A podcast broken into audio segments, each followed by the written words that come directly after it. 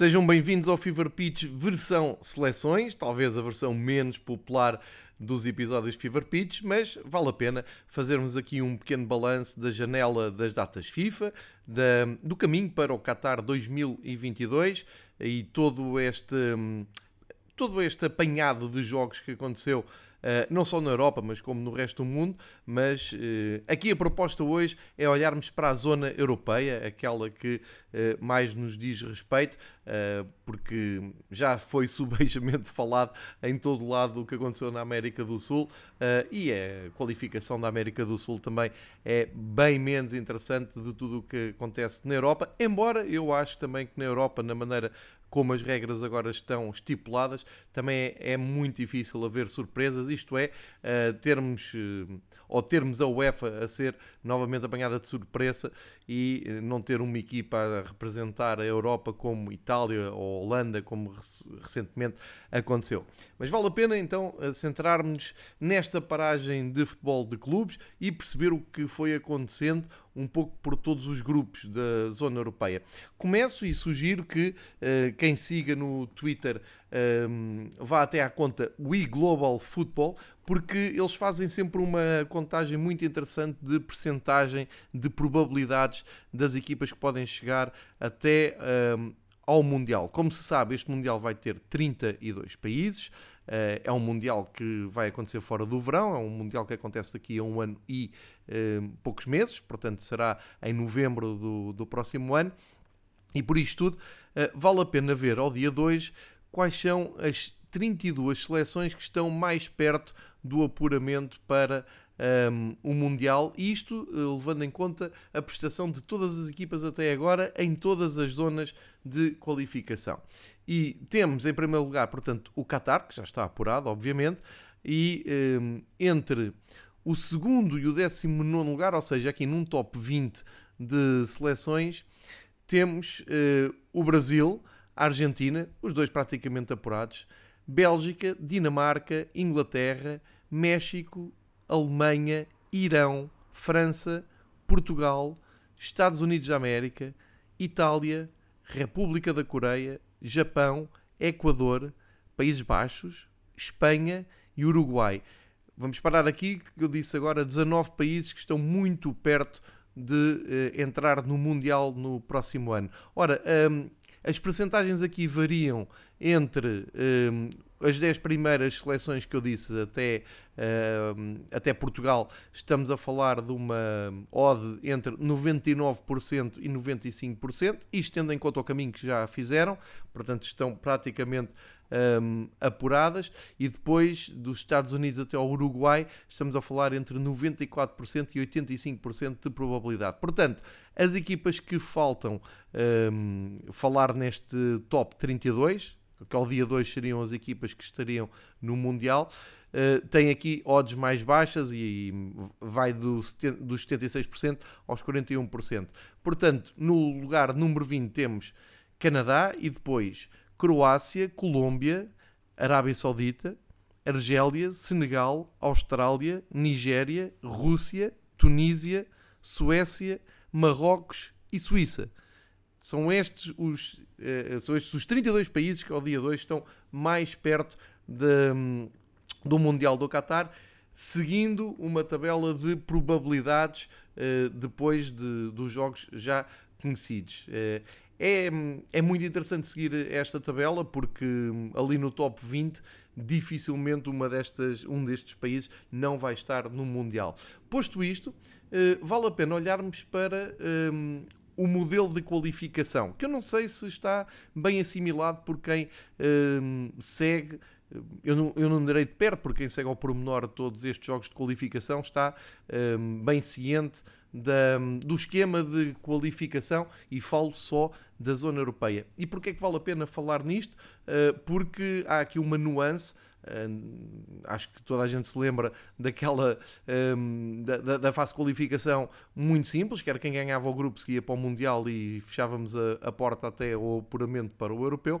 Como sabem, isto foi evoluindo, a UEFA foi também exercendo a sua influência uh, na FIFA e nos, nas fases finais mundiais e, portanto, estão aqui reunidas várias condições para que nenhuma das grandes equipas europeias fique de fora.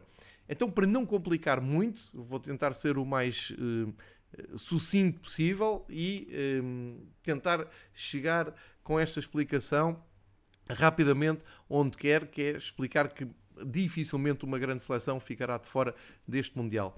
Então vamos visualizar o campo de probabilidades. Isto é, os grupos estão divididos de A a J, ou seja, temos cinco grupos um, com 5 uh, seleções, portanto o A, B, C, D e E tem 5 seleções e do F ao J tem 6 seleções. Porquê é que isto é importante? Porque todos os grupos apuram o mesmo número de países. Ora, mesmo confirmados no Mundial no final desta fase de grupos e eh, depois do fecho desta janela de eh, jogos de qualificação para o Mundial, eh, temos praticamente todos os grupos com mais de metade do, dos jogos já feitos. Portanto, por isso é que estamos já muito perto de perceber quem está praticamente apurado. Ora, com mais de metade dos jogos feitos no, nos grupos de A a J, só temos uma certeza: quem vencer cada grupo, ou seja, 10 seleções, vão diretamente para o Mundial e juntam-se ao Qatar como país eh, organizador. Isto é o que sabemos e já vamos então fazer uma ronda pelos 10 grupos para perceber quem está eh, a liderar com mais eh, um, folga e quem está uh, ainda com um, essa luta em aberto. Isso vai ficar mais claro quando formos uh, ver grupo a grupo.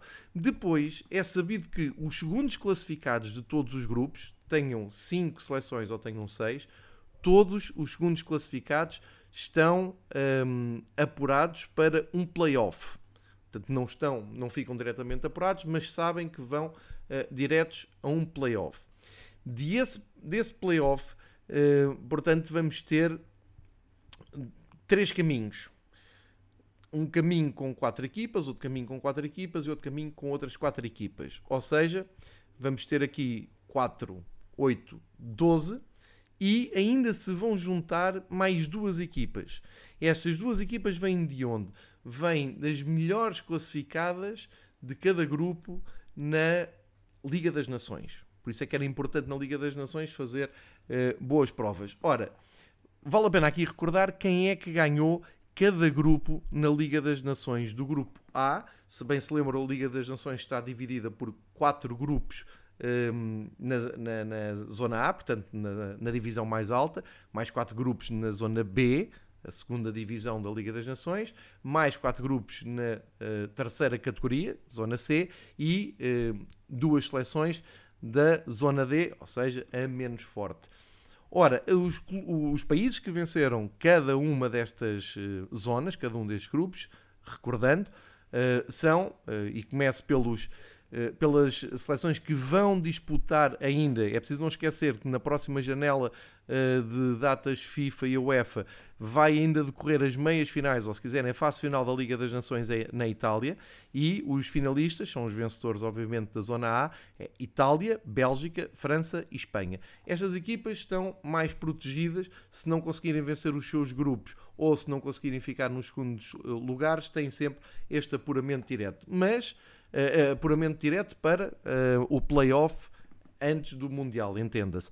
Mas, obviamente, e teoricamente, Itália, Bélgica, França e Espanha estão perto do Mundial por via de apuramento direto nos seus grupos. Inclusive, já vamos depois falar um pouco uh, mais detalhadamente. A Itália uh, acaba de bater um recorde de invencibilidade mundial. Nenhuma seleção nunca esteve tanto tempo sem perder. São 37 jogos sem perder. Uh, e hoje deram um passo gigante para o apuramento um, rápido, para, direto para o Mundial. Portanto, visto que as, as quatro hum, seleções que, que, ainda vão disputar, repito, as meias finais da, hum, da Liga das Nações, um, não vão precisar de, deste, vamos chamar deste joker para, para jogar e para conseguir o apuramento. Vamos ver então os vencedores do, do grupo B. Temos a Áustria, República Checa, temos Hungria e temos Gales. No grupo C, um, já aí já tivemos uh, equipas que, um, como a Albânia, como a Arménia, que vão estar mais longe disto. Eu passo a explicar porquê, porque aqui vale a pena uh, vermos então ao dia 2 quais são as equipas, para não estarmos a baralhar muito isto, uh, os países que estão mais perto da qualificação via playoff. Vamos ver. Os segundos classificados nesta altura, e aqui vale a pena perceber que, como segundo classificado, importa o número de golos e os pontos, uh, e nesse sentido, a classificação nesta altura é feita assim: a Sérvia 11 pontos, Rússia 10 pontos, Suécia 9, Escócia e Suíça 8 e República Checa 7. Neste momento seriam estes os seis cabeças de série num sorteio, um, ehm, como eu disse, que uh, teria, uh, seria de, de um playoff a duas mãos a caminho do Mundial. As outras equipas nesta altura ocupam os segundos lugares: a Noruega, a Arménia, a Albânia e a Ucrânia. Ora, isto faz com que olhemos então para, as tais, para os tais vencedores da, da Liga das Nações, do seu, do seu grupo na Liga das Nações, para perceber que ao dia 2 quem ocupa essa vaga de repescagem via Liga das Nações é País de Gales e Áustria, que se juntariam assim aos classificados, nunca como cabeça de série, eh, para terem uma segunda vida, uma segunda oportunidade de chegarem ao Mundial. Isto é importante fazer esta, esta introdução para percebermos um, a complexidade que é, uh, se quisermos ver a coisa ao contrário, uh, uma seleção mais poderosa, mais uh, tradicional dos Mundiais ficar de fora. Portanto, vistos estes quadros e percebendo de uma forma que eu tentei aqui ser o mais simples possível, perceber como é que se pode chegar então um, a, este, a esta fase final do, do, do Mundial, acho que vale a pena então espreitarmos uh, os grupos de A a J. É claro que eu não vou estar aqui a falar jogo a jogo, porque houve vários jogos uh, em cada grupo, deu-se aqui um bom andamento. Os jogos uh, ficaram, os grupos ficaram praticamente com os seus líderes com 5 e 6 jogos, portanto já falta pouco, haverá mais uma janela de, de jogos até ao fim do ano. Uh, mas já temos aqui muitos dados lançados e percebe-se que já, hum, já estão aqui definidas muitas contas, apesar de matematicamente poucas equipas estão uh, realmente eliminadas. Mas primeiro deixem-me destacar uh, veias goleadoras. Vale a pena dizer que no final desta ronda de seleções temos dois jogadores com sete golos uh, marcados na fase de qualificação europeia. É o Memphis Depay, dos Países Baixos, do Barcelona, claramente a dar aqui um aviso também no grupo da Champions uh, ao Benfica. Tem sete golos, dois de grande penalidade. Uh, e depois temos o Mitrovic da, da Sérvia, jogador que agora é treinado por eh, Marco, Marco Silva no Fulham, no Championship, continua aqui de pontaria bem afinada. Hum, dois jogadores com seis golos, claro, o inevitável Roberto Lewandowski, seis golos na sua conta. O uh, jogador do PSV Eindhoven no Zahavi de Israel também 6 golos. E depois, uh, com 5, vale a pena destacar, uh, continua imparável, uh, números impressionantes na seleção e continuo a dizer, é um miúdo. Tem 5 golos já na sua conta pela Noruega, o avançado do Dortmund. O Griezmann já leva 5 golos também nesta fase de qualificação pela França. E o, agora jogador, ou se quiserem, outra vez jogador do Atlético de Madrid, uh, acaba por uh, igualar Platini como terceiro melhor marcador de França, tá, essa curiosidade, e é acompanhado também com 5 golos por Romelu Lukaku, uh, outro jogador em destaque neste mercado de transferências, regressou ao Chelsea, ele também leva 5 golos na conta da Bélgica. Estes são os destaques individuais, depois podemos olhar também para a tabela de assistências para destacar aqui o Dusan Tadic do Ajax, que na Sérvia tem 5 assistências, e depois Jordi Alba de Espanha com 4, o Salanoglu de, da Turquia eh, Goretze, Damsgaard e Van Aken da Bélgica, o Damsgaard da Dinamarca, claro, também todos com 4, são estes os nomes que têm mais eh, destaque na zona europeia. Queria aqui eh, juntar também o Klassen, que hum, nos Países Baixos, na Holanda, fez grandes exibições e, aliás, Holanda e Dinamarca arrisco eu dizer, e Bélgica, Holanda, Dinamarca e Bélgica, talvez sejam as seleções a jogar melhor futebol um, nesta, nesta altura. Uh, houve ali momentos de brilhantismo, para quem viu os resumos de, de destas três seleções, uh, estamos a, a, ver futebol a um nível muito alto, com enfim, também é preciso sempre relativizar contra uh, quem, quem se joga, mas de uma forma global gostava de deixar estes três destaques. Vamos então ao exercício um, ehm, mais uh, corrido, que é olhar então do grupo A ao grupo J. E começamos precisamente pelo grupo A, onde está Portugal, e uh, onde as contas, neste momento, quase todas as seleções com 5 jogos, e Portugal muito perto do, do apuramento, outra coisa não seria de esperar. Portugal termina esta ronda com 13 pontos, mais 2 que a Sérvia. Ehm, e parece-me que eh, já se hum, distanciaram de Luxemburgo, da República da Irlanda e do Azerbaijão.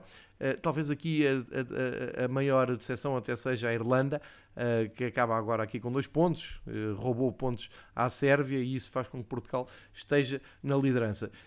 Uma, mais umas palavras para os jogos de Portugal, porque são aqueles que nos podem dizer mais respeito.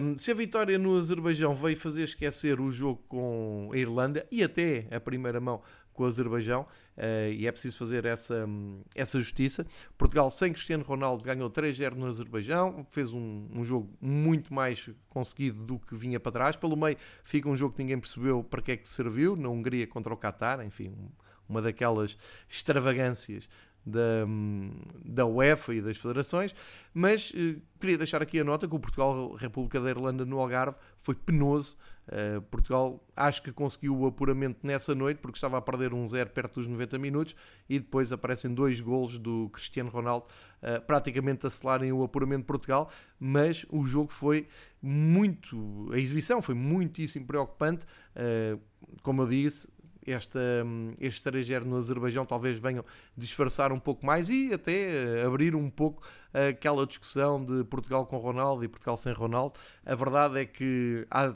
eh, trunfos para os dois lados, porque foi o Cristiano que deu a volta ao jogo com a Irlanda. Uh, mais uma vez foi uma exibição miserável Portugal, mas uh, foi ele que, que fez aquele, aquele bis. Uh, também é uma, uma nota importante desta janela de, de, jogos de seleções: é que Cristiano Ronaldo finalmente uh, pode-se assumir como o melhor marcador de sempre de seleções a nível mundial. Bateu o tal recorde que era do Alidai e agora pelo menos já não tem essa pressão em cima dele. Suponho que vai atrás do recorde de internalizações. Lá chegaremos, mas sem dúvida Portugal acabou por encaminhar então o seu apuramento. Continua só com aquele empate na, na Sérvia e dá-me toda a ideia que nesta altura tem o apuramento na sua mão e depende só de si para chegar ao Mundial, provavelmente com a Sérvia. Agora, em ritmo mais acelerado, a partir do grupo B, um, deixem-me fazer aqui um desvio só para falarmos de um, de um, jogo que eu disse aqui na altura do sorteio que ia dar algumas dores de cabeça à UEFA. Por acaso passou um pouco ao lado. É o jogo do Kosovo com a Espanha, porque a Espanha não uh, politicamente não reconhece o Kosovo como uma nação. Uh, houve esse stress no, no pós, ou no pré, se quiser, no pré-jogo, tanto em Espanha como no Kosovo, a Espanha dizer que não iria passar o hino do Kosovo, não iria içar a bandeira do Kosovo, enfim, houve ali umas, umas ameaças.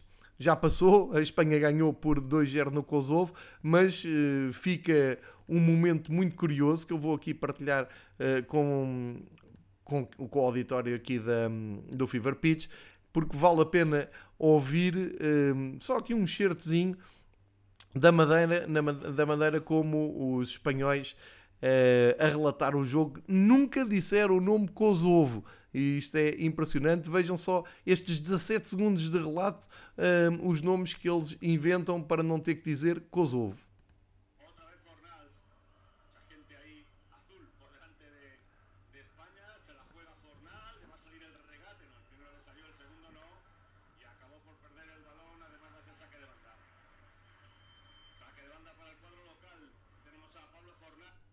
Portanto, uh, saca da banda, portanto é pontapé de baliza para a equipa local. Uh, o Fornals tinha, tinha muitos jogadores azuis, à sua, é tudo menos Kosovo. Portanto, fica esta nota dos uh, narradores na, na, televisão espanhola que estavam a seguir então este Kosovo-Espanha, com esta sensibilidade diplomática a dificuldar com certeza o trabalho dos profissionais espanhóis, que às tantas até já se riam com o, o contorno que tinham que dar ao nome do país. Voltando àquilo que interessa, que é ao futebol, uh, temos a Espanha, obviamente, uh, lançadíssima para o apuramento. Luís Henrique não tem tido uma vida fácil, há dois jogos que, que não ganhou, inclusive um deles levantou, um, enfim, muita celema, uh, porque a Espanha vem de um europeu uh, que até empolgou, não é? Não se esperava uh, tanto da Espanha, mas há uma derrota na Suécia que uh, poderia aqui ter atrapalhado muitas contas da, da Espanha. Aliás, antes do jogo, dos Jogos 2, a Espanha foi ao Kosovo e a Suécia ia à Grécia. E antes dos jogos, a Espanha não dependia de si para ser apurada diretamente para o Mundial. Ora, a Grécia deu-lhes uma prenda, ganhou por 2-1 à Suécia, com o Odisseias a titular, e Feitas as contas, no fim do dia, a Espanha volta a depender só de si, soma 13 pontos, a Suécia 9 e a Grécia chega-se um pouco mais à frente com esta vitória e depois de 3 empates, hum, a Grécia fica ali a 3 pontos da Suécia, a ver o que é que ainda consegue fazer, porque ambos só têm 4 jogos, a ver o que é que consegue ainda fazer até ao fim do apuramento. Hum, uma palavra para os 4 pontos do, do Kosovo, uma seleção que hum, empolgou, no, chegou até aos playoffs na luta pelo acesso ao, ao último euro eh, e claramente é uma daquelas eh, é um daqueles países que tem desenvolvido entre as 55 nações da UEFA. Mas então aqui no grupo P, Espanha e Suécia mais perto do Mundial. No grupo C, temos então o recorde da Itália. Os campeões europeus não voltaram com grande estilo porque tiveram dois empates um, ehm, que eu vou dizer, não, não, foi, não foi uma decepção, porque nem vi o Mancini eh, particularmente preocupado. Empataram com a Bulgária 1 a 1 e depois, na, na reedição do jogo inaugural do Euro, foram à Suíça empatar 0-0. Mais uma grande exibição do guarda-redes suíço, o Sommer. Um, e hoje aproveitaram então para se vingarem na Lituânia, em casa, 5-0. Uh, eh, repondo um bocado a ordem natural das coisas e a Espanha com 6 jogos tem 14 pontos. Soma é, estes jogos que eh, não perdeu, ou seja, estes dois empates e a vitória, soma então 37 jogos seguidos eh, sem perder, é um recorde absoluto mundial, é eh, a equipa na história do futebol, a seleção na história do futebol, com mais jogos seguidos sem perder, o que pelo meio justifica o título europeu ganho há, há poucos meses em Wembley contra a Inglaterra. A Suíça, que eh, mudou de selecionador, como sabemos, eh, acabou por hoje dar um, um passo em falso, não é? Empate na Irlanda do Norte, Seferovic falha um penalti que podia ter dado a vitória eh, à Suíça e a Suíça acaba por perder aqui um ponto de terreno um, e fica apenas a 3 pontos da Irlanda do Norte também a 3 pontos da Bulgária, mas a Bulgária com mais um jogo e a Lituânia 0 pontos no último lugar. Portanto, daqui é, claro, os campeões europeus a caminho do Mundial, depois de, eh, é sempre bom lembrar, eh, Mancini pegou nesta Itália depois de um falhanço para apuramento no Mundial. Portanto, é um ciclo aqui que se encerra com uh, êxito na Itália. Grupo D. No grupo D temos a França, os campeões do mundo atuais. Recordo também que há uns anos o campeão do mundo não precisava de fazer uh, esta fase de qualificação, isso entretanto foi mudado. E uh, aqui temos então os campeões do mundo, não numa série espetacular, porque em seis jogos só ganharam três, mas uh, os jogos não ganharam, empataram, são três empates, um pouco como a Itália.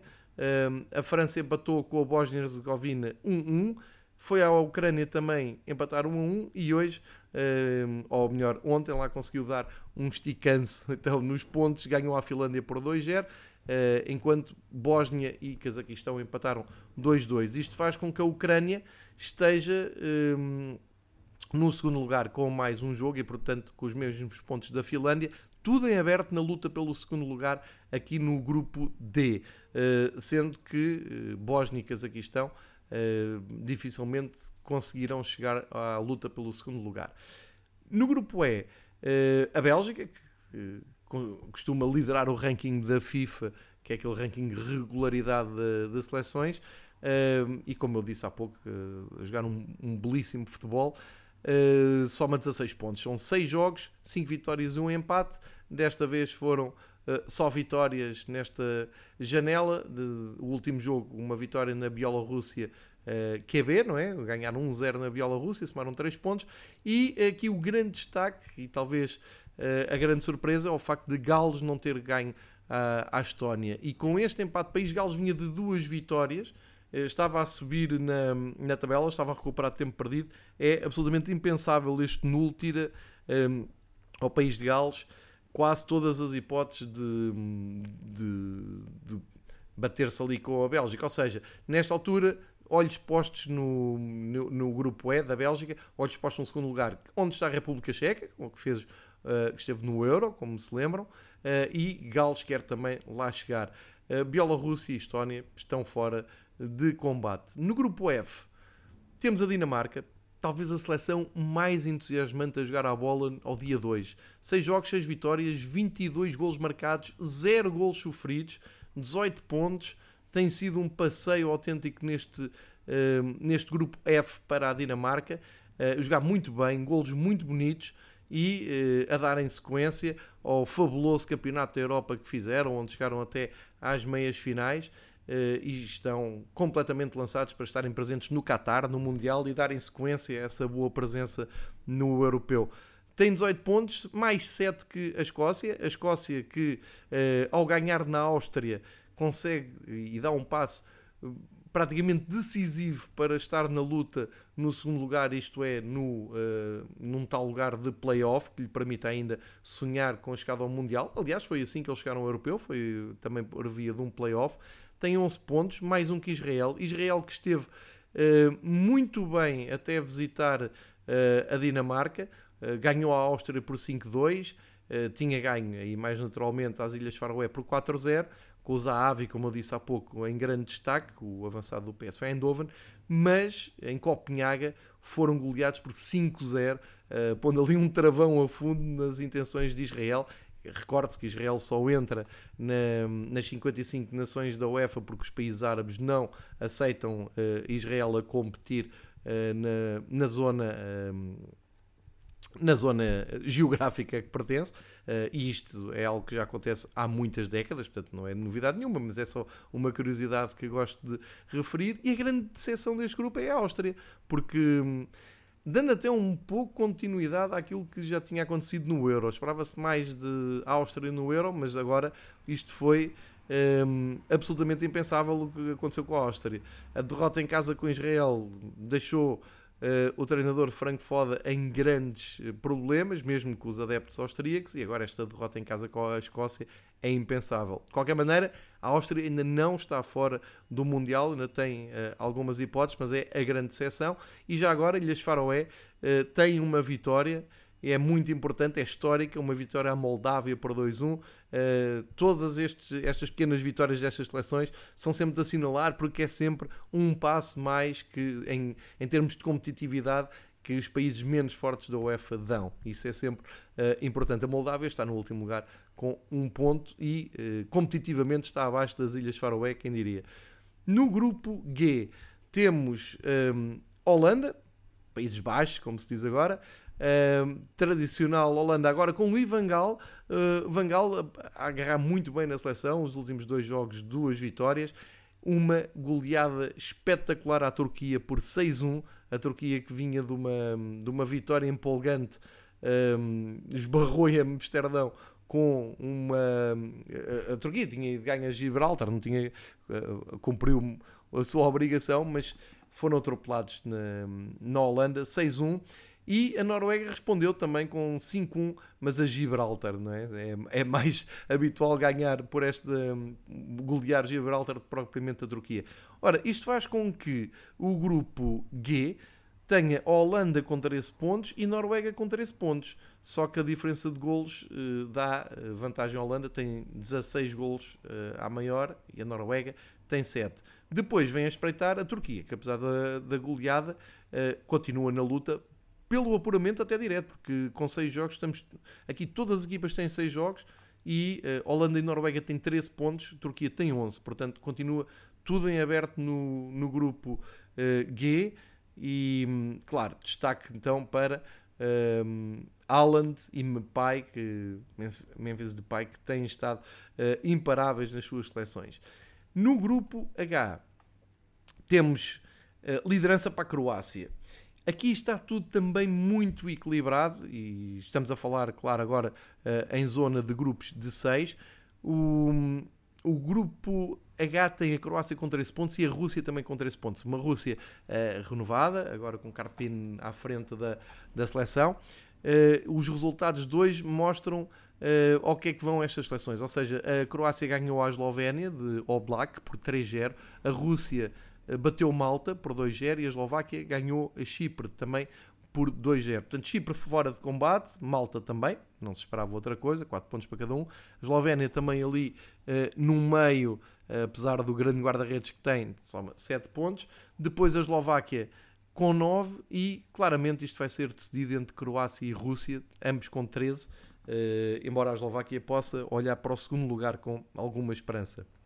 No grupo I, penúltimo grupo de, desta fase de apuramento.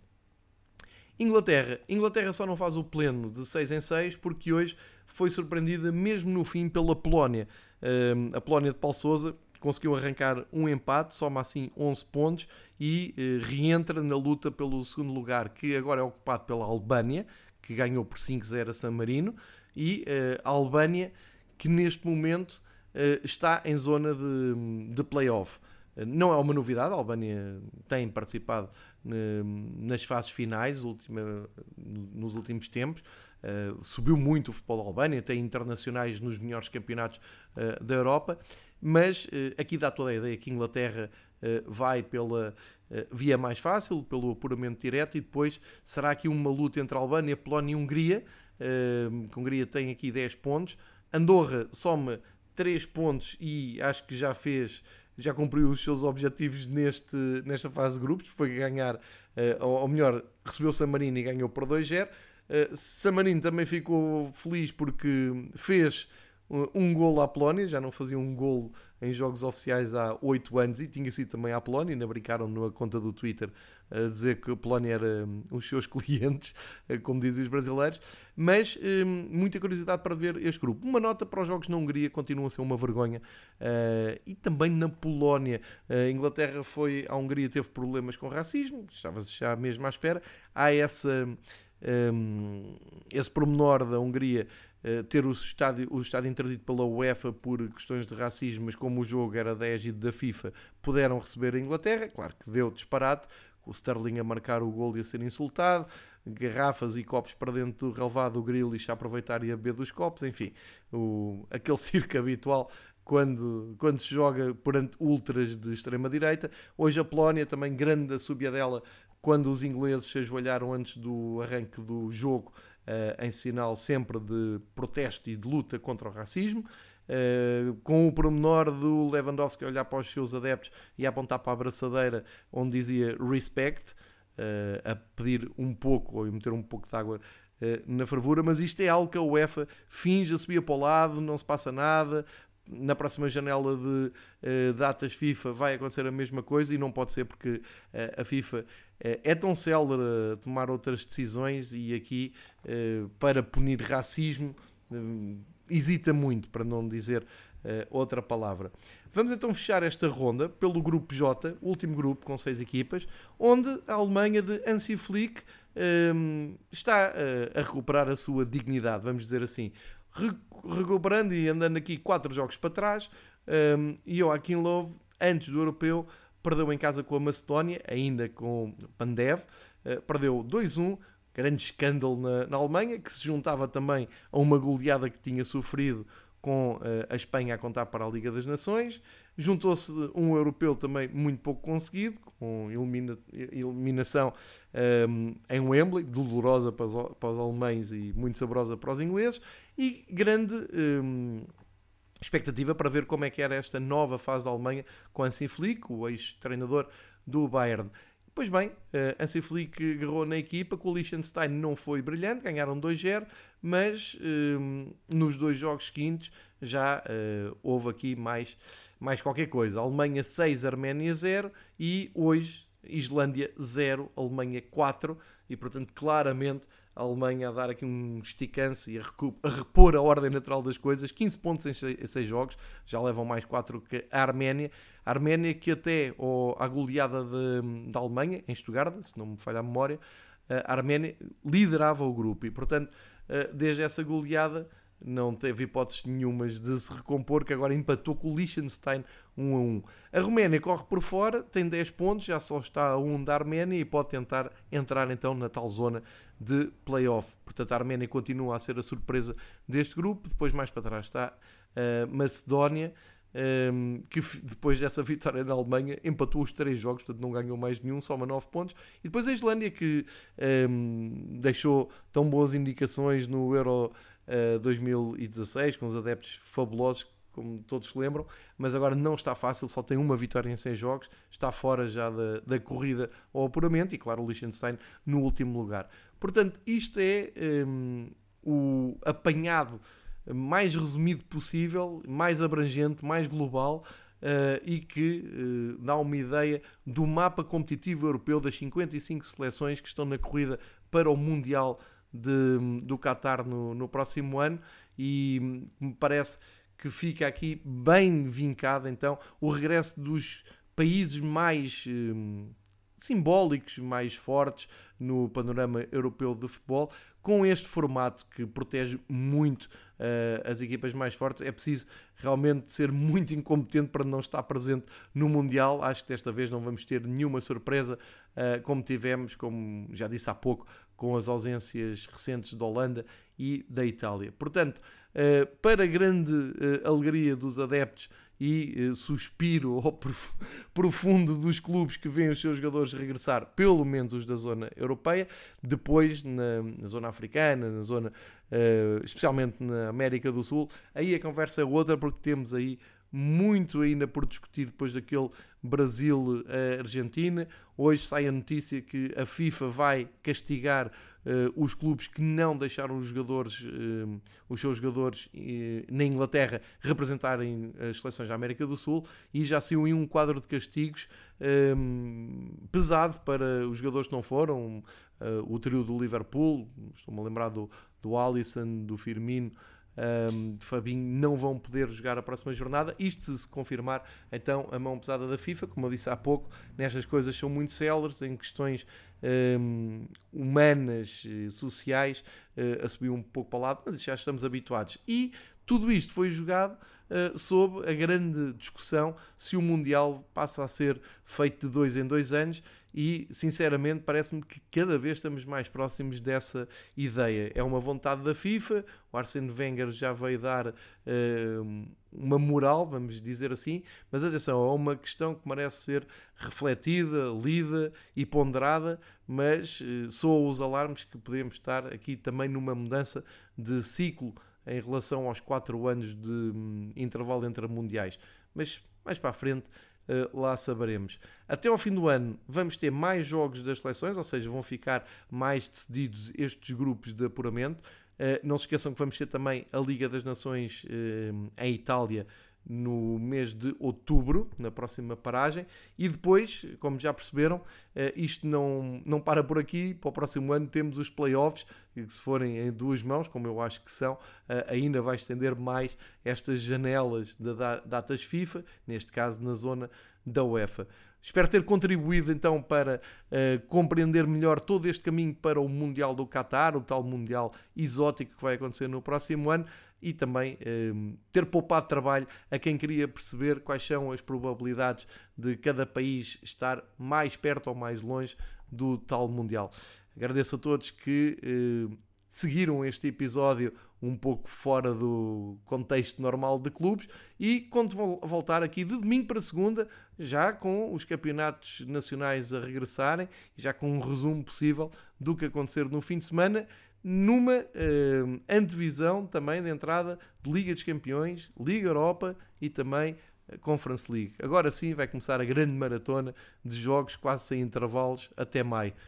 Obrigado por ouvirem o Fever Pitch. Voltem para a semana, vejam futebol, fiquem bem.